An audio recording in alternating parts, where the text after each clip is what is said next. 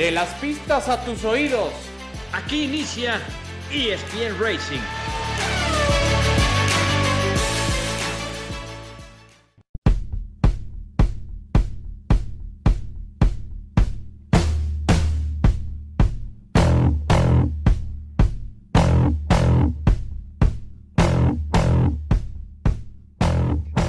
Hola, ¿qué tal? ¿Cómo les va? Qué placer acompañarnos. Esto es ESPN Racing, el podcast de eh, ESPN, donde repasamos la actualidad del deporte motor y hay muchas cosas para comentar.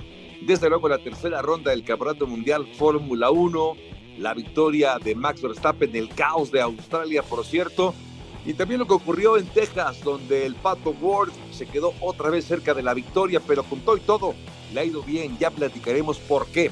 Mientras tanto, les saludamos con mucho gusto en nombre de todo este equipo. Un, eh, un placer estar con mi querido Alex Pombo. ¿Cómo te va, Alex? Pues bien, Javier, aquí tratando de asimilar el caos que fue para nosotros sábado en la noche en Latinoamérica, en México, y pues también la carrera del pato que estuvo impresionante. La verdad es que Texas también nos da momentos espectaculares y que se quedó corto una vez más, pero bueno, vamos por partes. Sí, de acuerdo, mi querido Alex. Un saludo para mi querido Adal Franco, que el día de hoy no pudo acompañarnos. De cualquier manera, repasaremos ya hacia el final cómo vamos en los standings, justamente en los pronósticos para esta temporada 2023 de la Fórmula 1. Bueno, recapitulando, Alex, de lo que pasó en Australia. A ver, un total de tres banderas rojas, cuatro arrancadas o tres rearrancadas en todo caso. Y de verdad es que uno no, no, no se explica qué fue lo que pasó al final, cómo entender, cómo explicarle y cómo explicarlos a nosotros mismos en una situación sin precedentes. Nunca me había tocado a mí ver una carrera con tantas rearrancadas banderas rojas y que además, Alex, acabaron provocando incidentes que dejaron fuera en la última rearrancada, es decir, ya con, con la bandera verde, en la última rearrancada fuera Nick Debris, a Logan Sargent, a Esteban Ocon, y a Pierre Gasly, porque en la arrancada, como lo sabemos, Alex, siempre hay riesgo de contacto y eso parecería que lo dejaron de lado en la dirección de carrera. ¿Qué opinas de este auténtico margallate que dejó estas eh, rearrancadas para el Gran Premio de Australia, Alex? Pues mira, creo que fueron decisiones, obviamente es más fácil decirlo ya ahora, pero también supuestamente si te ponen como director de carrera, como delegado, como oficial de pista, como comisario, como autoridad, supone que tienes la capacidad para tomar esas decisiones y conocimiento de un reglamento y tienes conocimiento en una situación cuando quedan unas cuantas vueltas y pones bandera roja y los vas a volver a arrancar en la parrilla de salida, pues obviamente vas a esperar caos. ¿Por qué? Porque los pilotos van a buscar ser agresivos para ganar posiciones, como yo siempre los he llamado medio cabezas huecas. Y aquí, pues tú debes de anticipar todas esas situaciones y yo siempre ataco a la FIA, ataco a los comisarios, las decisiones que toman. Pero en medio, en medio de Liberty Media, se les da el show, tener a los pilotos y al final del camino, pues ellos están en medio y tienen mucha presión de Liberty Media para hacer un show, para hacer un espectáculo y no están dejando fluir las carreras como debería de ser. Entonces ahí creo que es donde está viniendo esa presión, donde están cometiendo esos errores en esas decisiones que realmente están tomando y, pues definitivamente eh, eh, hay que tomar nota del asunto. Es muy desafortunado, Alex, muy desafortunado lo que pasó justamente porque al final del día eh, también fue innecesario, me lo parece, tanto tiempo muerto, ¿no? Para tomar determinaciones que acabaron terminando justamente con una carrera así accidentada, con eh, la molestia de muchos, de pilotos, de equipos. Lo de Carlos Sainz, por ejemplo, también una sanción que acaba provocándole perder un cuarto lugar muy valioso para la escudería Ferrari, sobre todo si consideramos que Ferrari sigue siendo de los equipos grandotes de la Fórmula 1 el único que no ha podido subir todavía al podio. ni con Charles Leclerc que abandonó, Carlos Sainz cuando parece que iba a sumar puntos importantes, lamentablemente un contacto con Alonso justamente en una rearrancada, lo acaban sancionando y se va para atrás. Entiendo lo del espectáculo, porque incluso, tú lo sabes muy bien, mejor que yo incluso, Alex, que por ejemplo en seriales eh, norteamericanos, como la IndyCar o particularmente la NASCAR, lo que me parece salió de ahí, siempre no, no puede terminar una carrera con bandera roja. Siempre habrá, es que es amarilla, es amarilla, eh, blanca y cuadros, ¿no? Para determinar a un ganador, para que la carrera no termine en una procesión, como al final acabó terminando la carrera de este Gran Premio de Australia. Así que sí me deja esta sensación de que la intención fue buena, brindar espectáculo para el público que pagó un boleto y para el público que a través de la televisión o de las plataformas seguía en todo el mundo esta carrera, pero me parece que es como, es como ese refrán mexicano, Alex, que quedó como el cohetero, ¿no? De cualquier manera te van a acabar silbando y esto fue lo que le pasó justamente a la dirección de carrera que pues dejó muchas dudas, eh, se, se, pedía la cabeza de, de Michael Massey hace Michael Massey. ¿Dónde estás, Michael Massey? Te necesitamos, por favor, regresa. Oye, pues ahí estuvo Michael Massey, por cierto, en el, en el ¿eh? Él está, él es ahora el eh, jefe, o el, no sé cuál es el cargo estrictamente, pero está a cargo de, los, de, esta, de esta categoría, los supercars australianos. Entonces dio su vueltecita por el paddock durante el 2022, no se apareció. Ahora sí estuvo este fin de semana ya en el paddock, pero regresó, pero ya no participa obviamente en la Fórmula 1, pero hasta la gente extrayó justamente a, a Michael Massey. A ver, Alex, ¿y qué más destacamos también de esta carrera? No sé, lo, de, lo de Checo a mí me parece también notable, arrancar en la posición 20 por problemas que tuvo el sábado, una calificación fallida, no dio una sola vuelta, no recuperó tiempo, por eso se fue hasta la cola y acaba terminando en una posición 5, suma puntos, gana no solamente el punto por la vuelta rápida, sino que además el reconocimiento de la afición, porque acaba siendo votado, Alex, como el... Eh, piloto del día, ¿no? Sí, que al final a ese voto del día le deberían de dar por lo menos unos dos puntos, un punto para que signifique algo ser el piloto del día, ¿no? Está como lo que hablábamos del ranking ese la semana pasada, que nada más sirve como para, pues, alientar al público, obviamente, para que sienta, ya ves, te lo dije, yo sabía que él iba a terminar quinto, primero, tercero, lo que sea. Pero bueno, regresando a lo notable, mira, muy notable lo que hizo Checo en carrera. Eh, creo que la carrera se le perjudica cuando viene el choque de Alex Albon y la primera bandera roja, porque él iba a tener un stint largo eh, con los neumáticos, pone los neumáticos duros, pero todos ponen duros, entonces realmente ahí se le echa a perder la estrategia y básicamente tiene que ir pasando auto por auto en la pista y eso obviamente es de muchos elogios. Pero yo me voy más atrás Mira, tú sabes, llevamos muchos años en esto, Javier. ¿Y sí. cómo es posible que un equipo como Red Bull, el equipo top de Fórmula 1, los mejores ingenieros para desarrollar un auto, los eh, mejores eh, instrumentos, computadoras, telemetrías, y digan, acabando la, la, calificación, pensamos que ya se había arreglado el, el, problema. ¿Cómo? ¿Cómo que pensamos que ya se había arreglado el problema? Si no estás hablando de un equipo local de automovilismo que dices, bueno, no tenemos presupuesto, pues amárrale ahí, a ver, quítate el cinturón y amárrale la pieza con tu cinturón y a ver si funciona. Estás hablando del mejor equipo de Fórmula 1 y que te diga, pensamos, yo no me trago eso. Y, y mira, yo no quiero okay. pensar porque no soy así, pero qué casualidad en Mónaco. Sí, Checo va a pelear por el campeonato, Checo está peleando al tú por tú con, con Max Verstappen.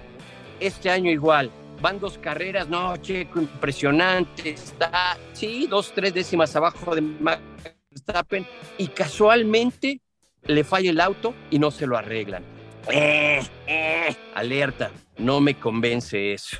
Okay. Pero bueno, ya fue, ya quedó en la historia y para un equipo de esa naturaleza, la verdad, y, y, tú has estado cerca de los equipos, tú ves cómo checan todo con precisión, cómo sí. pueden medir todo. Una cosa es que digas, no quisimos cambiar el sistema porque no queremos penalizar y digas, falló, bueno, está bien. Pero que digas, pensamos que, que había quedado, yo no lo acepto. Dice un refrán, entre los pensé que y los creí que vienen los perjudiques, ¿no? Y esto pudo haber ocurrido con el equipo de, de Red Bull. A ver, coincido contigo, Alex, pero, pero a ver, ya, ya pusiste el dedo en la llaga, Alex, porque yo estaba el sábado, bueno, viernes en la noche o en la madrugada ya del sábado viendo la, la quali, eh, la calificación y justo eh, mi, mente medio, eh, ¿qué te puedo decir? Me, me juega una mala pasada. Pensé algo como lo que tú estás pensando y seguramente cientos de aficionados mexicanos o latinoamericanos pensaron. No que haya habido mano negra, o no sé si alguien lo piense, mano negra específicamente para estropear el auto ¿no?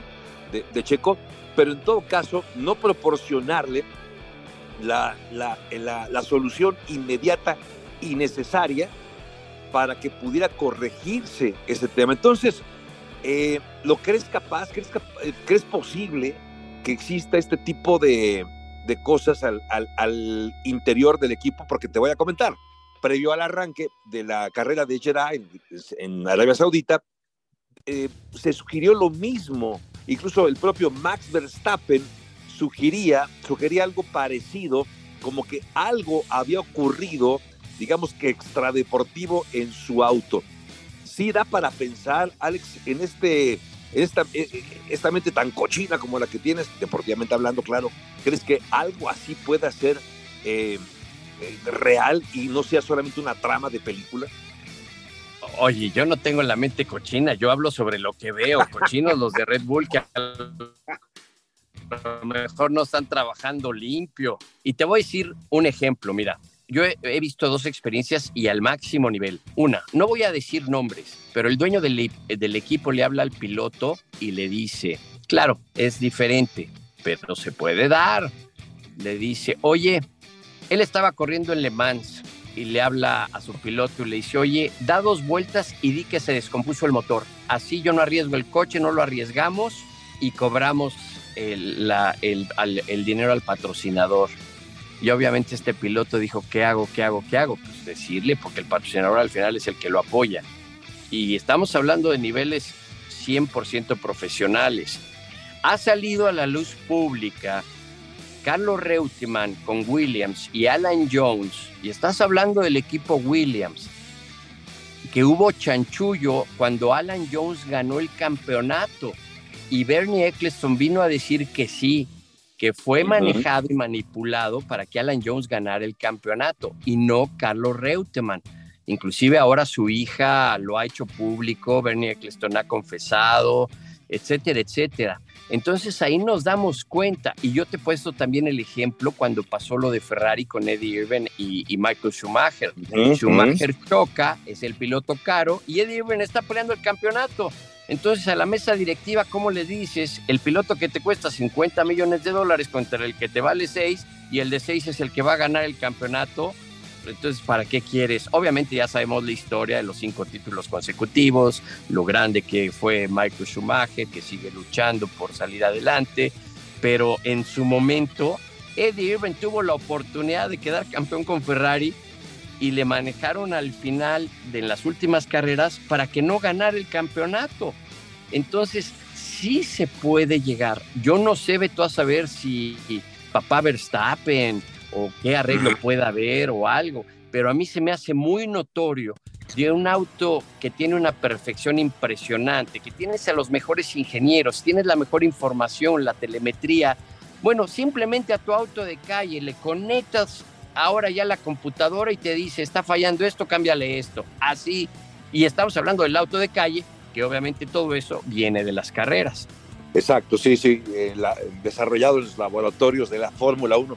Sí, esta, esta impresión también me quedo con esta sensación de que al interior del equipo eh, no hay tal paridad, ya lo habíamos comentado alguna vez, eh, pero sí, obviamente son, son puntos que uno tiene que observar Vamos a darle el beneficio de las dudas, si te parece bien, en esta carrera y ver qué va a acabar pasando en las próximas. Si esta tendencia se vuelve a presentar, entonces tendremos que volver a poner el tema sobre la mesa porque me parece es importante hacerlo. Pero ya que hablamos de, de lo que ocurrió y de esta, de esta lucha entre Verstappen y Checo Pérez. A ver, Verstappen se acaba llevando una victoria muy importante, Alex, porque no solamente es la segunda del año, sino que además representa el primer triunfo de Verstappen en un circuito que se le venía venido negando. No había ganado en Australia, finalmente ya ganó en Australia Max Verstappen. Eh, ganó la pole position el sábado pasado, al día siguiente perdió en la arrancada, por cierto, ese primer lugar, se vio superado inmediatamente por Russell, aunque luego, luego recuperó la primera posición y ya no la soltó.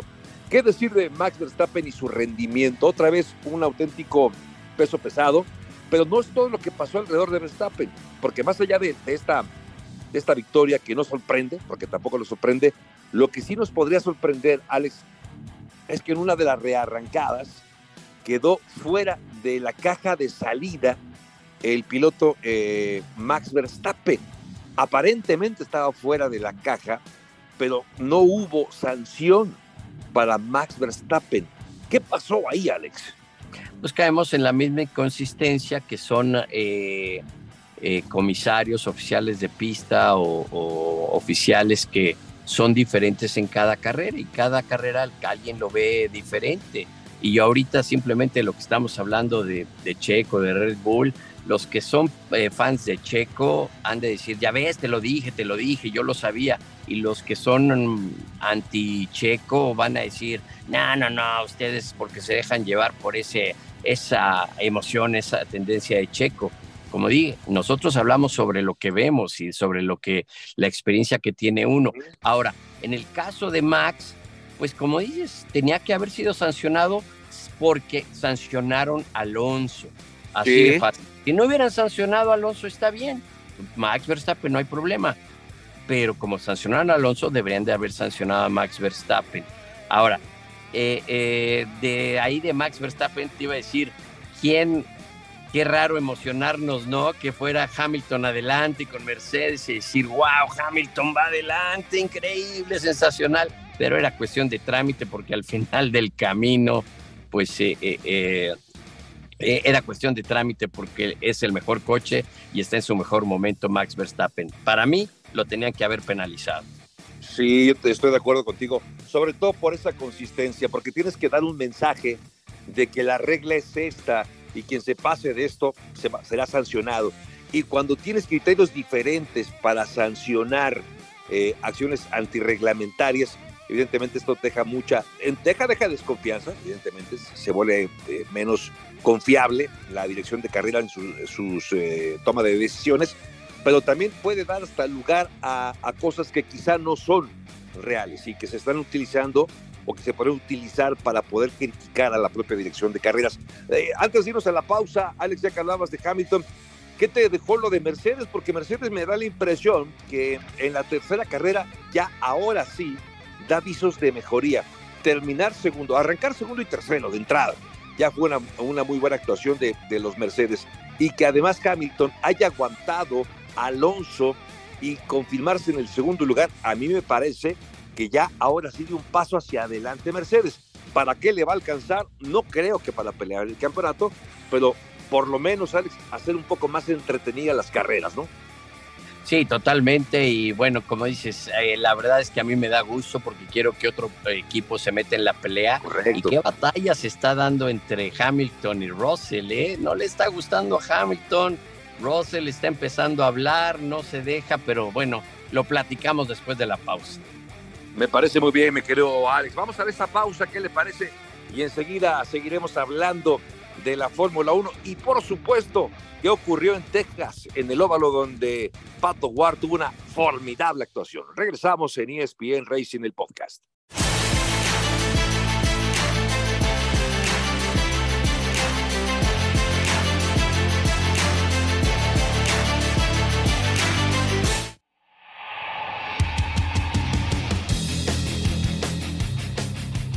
Regreso con ustedes, este es el podcast ESPN Racing, donde se habla de el deporte motor.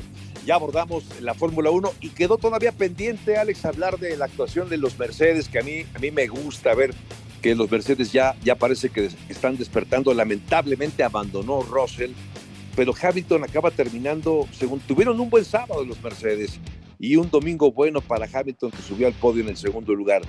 ¿Qué, ¿Qué, análisis así de bote pronto haces, mi querido Alex, de, de la actuación de los Mercedes?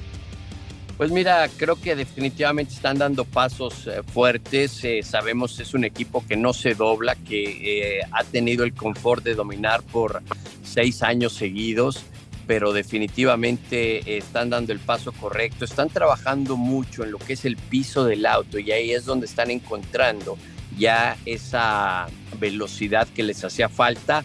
Ahora creo que habrá que analizar qué le pasó a Russell para tener la confiabilidad pues bien, por, por eh, sí, ese es un buen punto. ¿eh?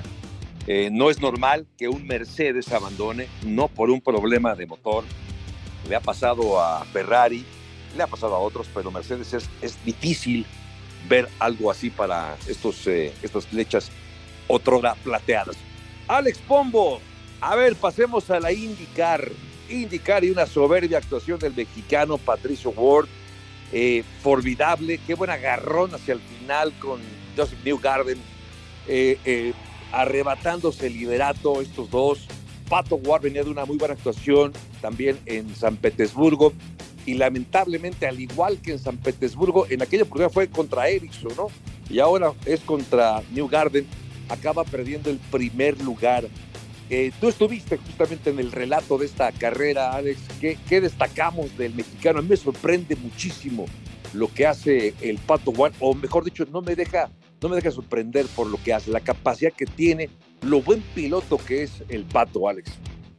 Sí, mira, eh, definitivo, impresionante. En Texas ya había ganado en el 2021 eh, y sabemos que tiene buena puesta a punto y como equipo tenían buena puesta a punto en los óvalos. Pero creo y lo que considero que aquí hay que destacar mucho es el arranque que tuvo también en St. Petersburg.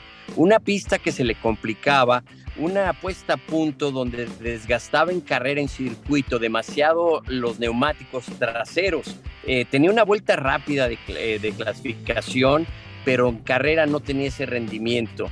Y de ahí, eh, con esos dos segundos lugares, ahora está al frente en el campeonato, que al final esa consistencia es la que esperamos que tenga el Pato y el equipo Arrows McLaren. Con respecto a Texas, impresionante eh, la verdad es que la forma en que atacó a New Garden le perjudicó una de las banderas amarillas porque él traía un ritmo espectacular, era impresionante New Garden y él prácticamente ya le habían sacado al tercer lugar una vuelta. Si no hubiera llegado esa bandera amarilla y hubieran sido paradas en pitch bandera verde, hubiera seguido siendo ese dominio. Creo que el Pato, si hubiera llevado la victoria, obviamente el creo o el hubiera no existe, pero si no hubiera caído esa bandera amarilla al final, el Pato iba por todo y tenía un gran auto por la parte de afuera, así lo estuvo trabajando en la práctica final el día sábado para poner esa goma, ese hule, ese caucho sobre la parte de arriba, que esta pista se modificó en el 2017 para favorecer a NASCAR. Le quitaron Peralte, hicieron algunos cambios y perjudicaron a IndyCar. Will Power vino con la idea de tener una práctica extra para poner ese hule y tener ese grip por la parte de afuera, que prácticamente eran dos carriles y el pato tenía muy buena puesta a punto por la parte de afuera que de no ser, creo, por esa bandera amarilla se hubiera llegado la victoria, pero lo importante es que está al frente en el campeonato. Hombre, Alex, y además yo no quisiera poner, eh, comparar, por ejemplo, lo que está haciendo eh, Pato War con lo que llegó a hacer Adrián Fernández. Me parece que el éxito, el impacto de Pato War ha sido impresionante. Lo de Adrián Fernández queda como un ícono en la historia del deporte motor mexicano, porque no solamente en la pista, sino fuera de ella. Eh, para mí, y sé que estás de acuerdo con un servidor, Alex, lo que representó Adrián fue como un antes y después del deporte motor en México. Pero la actuación, el talento, la habilidad y el carisma de el Pato Ward me parece que sí es algo para destacarlo, para subrayarlo. Porque más allá de que para nosotros de este lado en la frontera sea notable, porque es mexicano, es de Monterrey, en Estados Unidos también este carisma, esta facilidad de conectar con la gente ha hecho que se vuelva uno de los animadores de la IndyCar. Es hoy eh, el Pato Ward un hombre importantísimo para la IndyCar y eso de verdad me da muchísimo gusto. Y la consistencia, ¿no? De la que ya has hablado, Alex, y que por supuesto eh, no podemos soslayar. Es decir, ha sido consistente, dos segundos lugares. Cierto es que se ha quedado corto de poder eh, ganar una carrera que para él sería buenísimo. Sin embargo, como también lo comentas, a pesar de todo, le viene bien porque hoy, hoy está entonces como líder de esta IndyCar.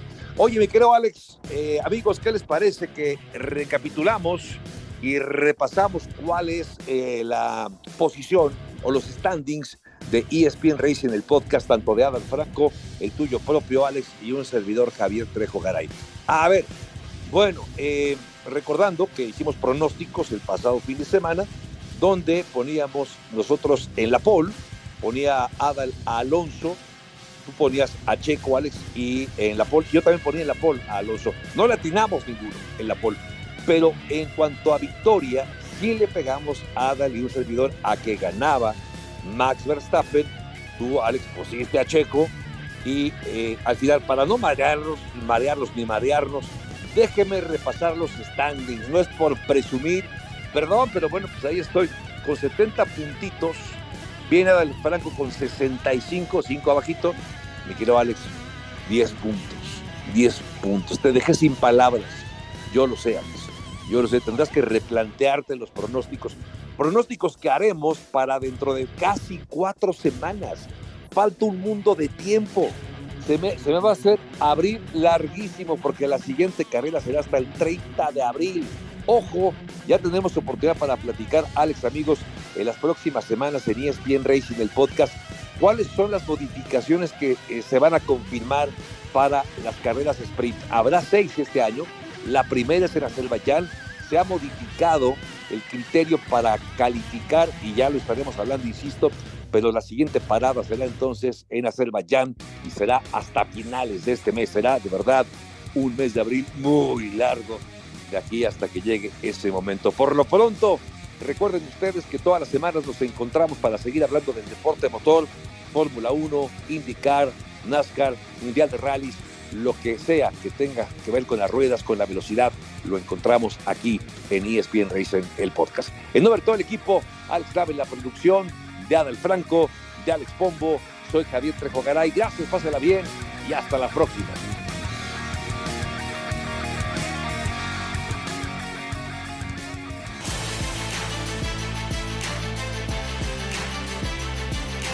De las pistas a tus oídos. Esto fue ESPN Racing